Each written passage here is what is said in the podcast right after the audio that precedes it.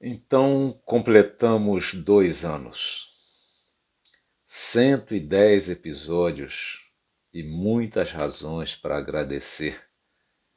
Agradecer a Deus em primeiro lugar, aquele que torna possível todas as demais coisas. E agradecer a você que tem dado ouvidos às provocações à razão. Foram muitas as reflexões muitos os temas abordados. Agradeço também aqui ao meu sobrinho Isaac, o responsável pelo Instagram das Provocações à Razão, e é ele também quem cuida da edição e postagem das reflexões do canal. Ele coletou alguns dados sobre este ano e, para minha surpresa, foram 4.514 visualizações, um acréscimo de 37% em relação ao ano passado. Nosso canal é pequeno, você sabe. Mas, para minha alegria, eu acredito sua também, nós fomos ouvidos em diversos países. Fomos ouvidos na Albânia, na Angola, Argentina, no Chile, no Panamá, no Equador, em Israel, na Bélgica, Suíça, Paraguai, Filipinas, Haiti, México, França, Uruguai, Irlanda, Colômbia, Rússia, Austrália, Alemanha, Espanha, Canadá, Portugal, Estados Unidos e Brasil, é claro. Muito obrigado a você que ouviu. No YouTube, os episódios mais ouvidos foram Esperança na Filosofia de Gabriel Marcel, sobre o direito de mentir nas perspectivas de Constant e Kant, o Anel de Giges e a espada de Damocles. Nas demais plataformas, os mais assistidos foram A Quem Pertence, O Anel de Giges e O Silêncio e a Palavra. Outra curiosidade é que no YouTube 90% do público é feminino, enquanto nas outras plataformas 40%. E falando em 40%, também está registrado que este é o percentual dos que ouvem sem se inscreverem. Daí eu peço, com todo respeito à sua decisão pessoal, que, se gostar das reflexões, faça sua inscrição, compartilhe. A cada gravação de um novo episódio, é com muita consideração a sua razão que imagino quem, onde e em que circunstância estará ouvindo. Não vou insistir aqui no pedido de inscrição, não porque não queira que se inscreva. É para não ser insistente até aquele ponto de ser incômodo. De antemão, o que quero é agradecer. Agradecer mesmo a você agradecer de coração e também pela razão provocada.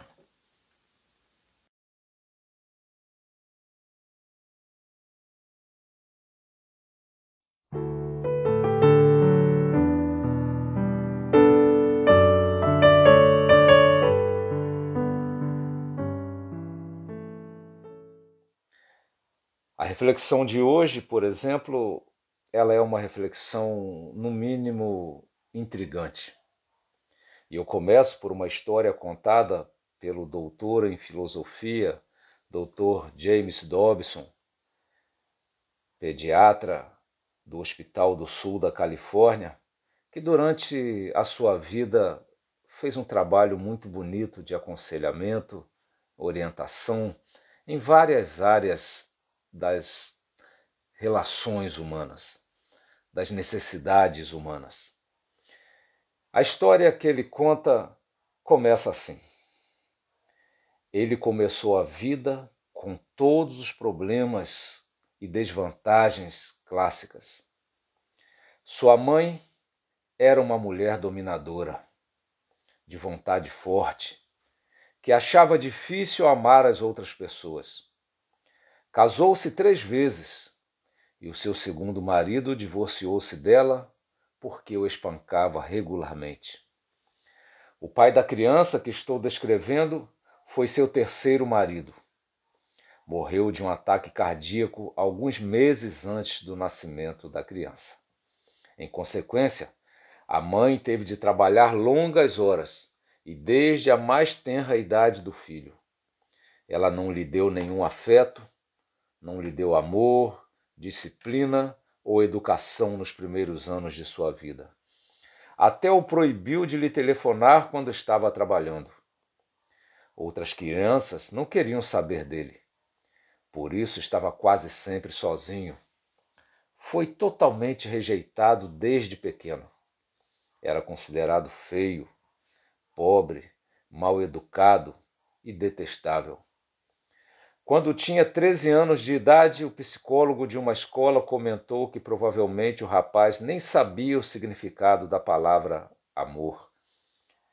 Durante a adolescência, as meninas não queriam saber dele e ele brigava com os garotos.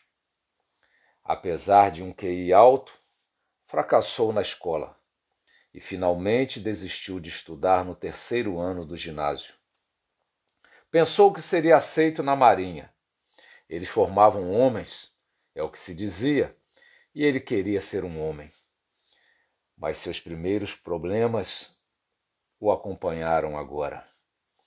Os outros marinheiros riam dele e o ridicularizavam. Ele se defendeu, resistiu à autoridade, enfrentou a corte marcial e foi expulso da marinha com uma dispensa desonrosa.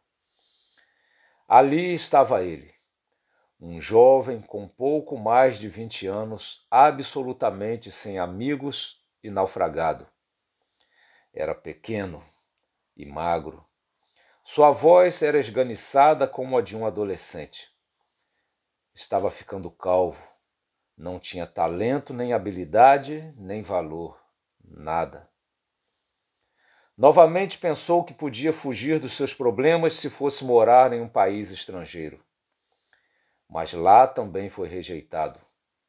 Nada mudou. Enquanto esteve lá, Casou-se com uma jovem que era filha ilegítima e a trouxe de volta aos Estados Unidos com ele. Logo, ela começou a criar o mesmo desprezo por ele que todos demonstravam. Deu-lhe dois filhos, mas ele jamais desfrutou do status e do respeito que um pai deve ter. Seu casamento continuou a esfacelar-se. Sua esposa exigia cada vez mais coisas que ele não podia dar. Em lugar de aliar-se a ele contra o mundo amargo como ele esperava, tornou-se o seu mais perverso oponente. Podia derrotá-lo nas brigas e aprendeu a intimidá-lo. Em determinada ocasião, trancou-o no banheiro para castigá-lo. Finalmente, forçou-o a abandoná-la. Ele tentou viver sozinho, mas sentia-se terrivelmente solitário. Depois de dias de solidão, foi para casa e literalmente implorou que ela o aceitasse de volta. Perdeu todo o orgulho, rastejou, humilhou-se, aceitou suas exigências. Apesar de seu amargo salário, deu-lhe algum dinheiro de presente, dizendo que podia gastá-lo como bem entendesse. Mas ela riu dele zombou de suas frágeis tentativas em sustentar a família, ridicularizou seu fracasso, zombou de sua impotência sexual diante de um amigo que estava lá. Em certa ocasião, quando as trevas de seu pesadelo particular o envolveram, caiu de joelhos e chorou amargamente. Finalmente, em silêncio, deixou de lutar Ninguém o queria, ninguém jamais o quisera. Talvez fosse o homem mais rejeitado da atualidade. Seu ego jazia despedaçado, feito pó. No dia seguinte, tornou-se um homem estranhamente diferente. Levantou-se, foi à garagem e apanhou uma espingarda que escondera ali. Levou-a consigo para o emprego que acabara de arranjar. Era em um depósito de livros. E de uma janela do terceiro andar daquele prédio, logo depois do almoço, no dia 22 de novembro de 1963, atirou duas balas que esfacelaram a cabeça do presidente John Kennedy.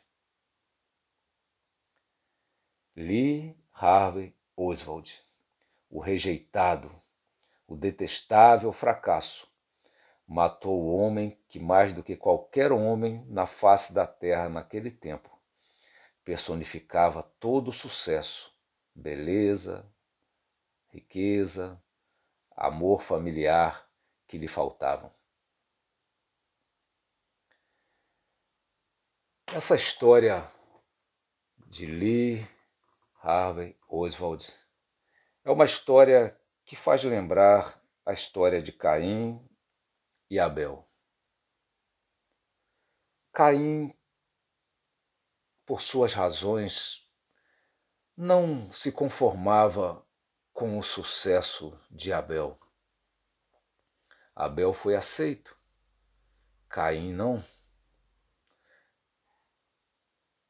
Caim foi repreendido. Ele poderia tentar mudar, mas ele não quis.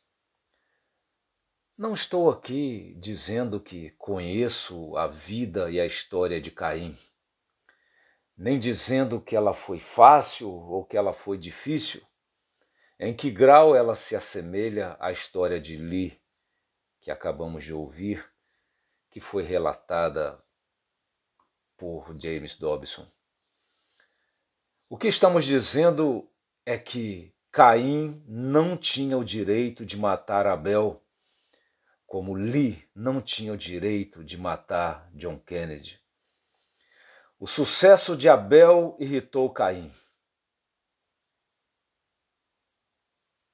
Não sabemos quantas vezes Caim tentou mudar de vida.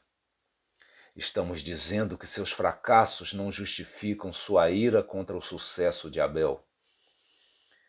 Então, você segue um projeto de vida totalmente pacífico. Você é bom, você quer ajudar os outros. E de repente, um Caim insatisfeito resolve compensar suas dores, fazendo você sentir dor também. Quando olhamos a história, vemos o risco de pensar o melhor dos Caíns, mas os Abéis sempre pensam na possibilidade de recuperação. Como equilibrar uma luta entre Caim e Abel? Seria mais fácil fazer Abel se defender ou fazer Caim parar de agredir? Flávio Vegécio, autor romano entre o quarto e quinto séculos depois de Cristo, é apontado como o autor de uma frase que meu pai costumava repetir vez ou outra em nossa casa. Se vis passem, parabellum. Me lembro, volta e meia, papai dizia, se passem, parabellum. Essa frase passou a ser mesmo um provérbio latino que significa: se desejas paz, prepare-se para a guerra.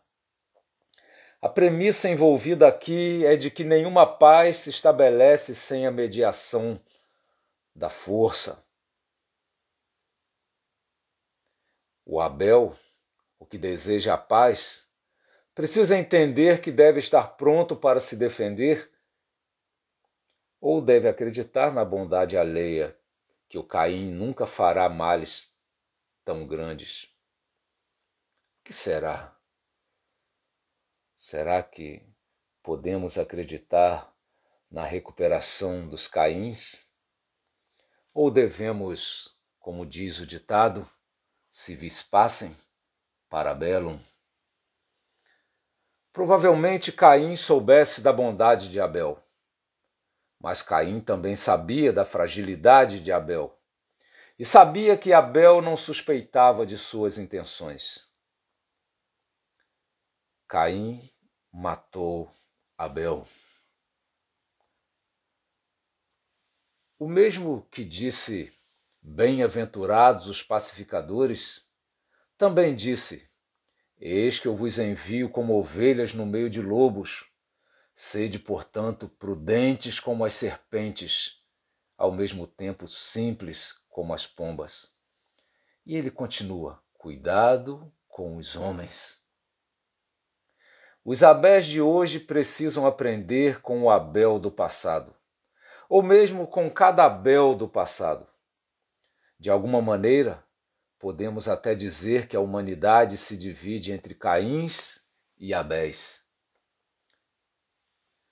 Por que as pessoas insatisfeitas se voltam contra os satisfeitos? Por que os mal-sucedidos se voltam contra os bem-sucedidos? E aqui quero deixar claro que isso transcende em muito aspectos econômicos, como expostos na teoria sociológica do conflito.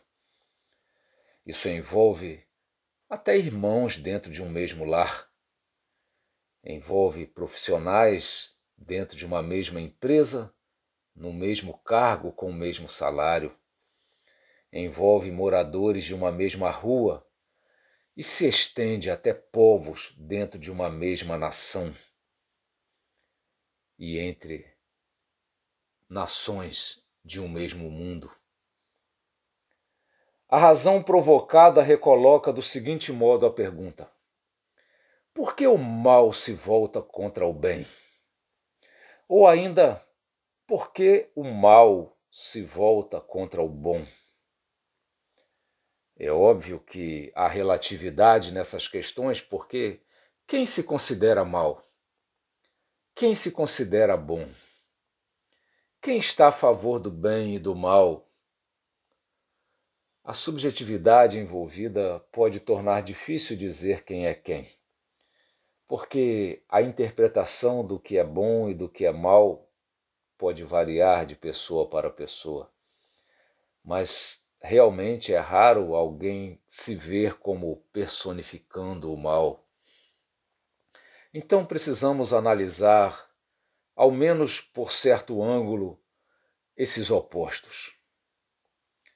O mal não se conforma com o sucesso do outro, mesmo que o sucesso do outro seja merecido e mesmo que de alguma maneira lhe beneficie.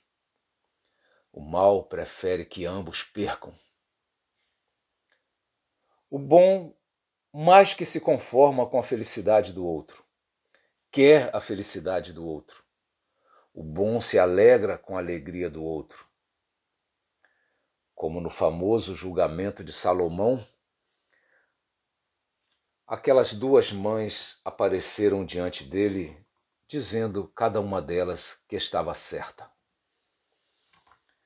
A história que elas contaram foi a seguinte: nós morávamos juntas e engravidamos quase na mesma data.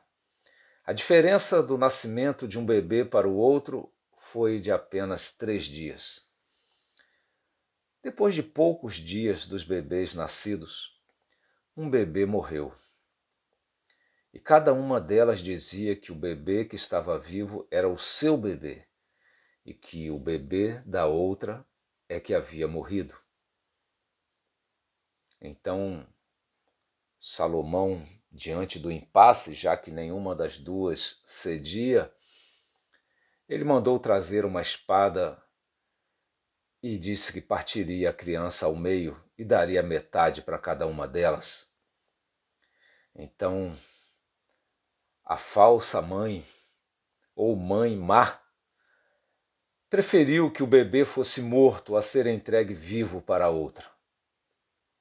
Enquanto aquela que tinha o espírito verdadeiro de mãe, ela disse: Não, pode entregar para outra. eu prefiro que ele viva, ainda que seja com ela. Amar dizia algo do tipo: se eu não posso, você também não pode. Se eu não posso ser feliz, você também não pode. Se eu não posso ter aquele bem, você também não pode. Por tudo que temos observado na nossa vida e na de tantos outros, a síndrome de Caim nem sempre é fácil de detectar. Ela tem se sofisticado. Muitas vezes só sabedoria salomônica poderia distinguir. Mas cada um dentro de si pode averiguar a si mesmo, sondar seu próprio coração e ver se quer o bem do outro ou o seu fim. Se prefere que o outro seja preservado ou destruído. Você está atacando o outro ou está se defendendo? E quando falo do outro, falo do diferente. O diferente é que é de fato o outro. Eu sou capaz de desejar o bem ao outro, mesmo não concordando com ele?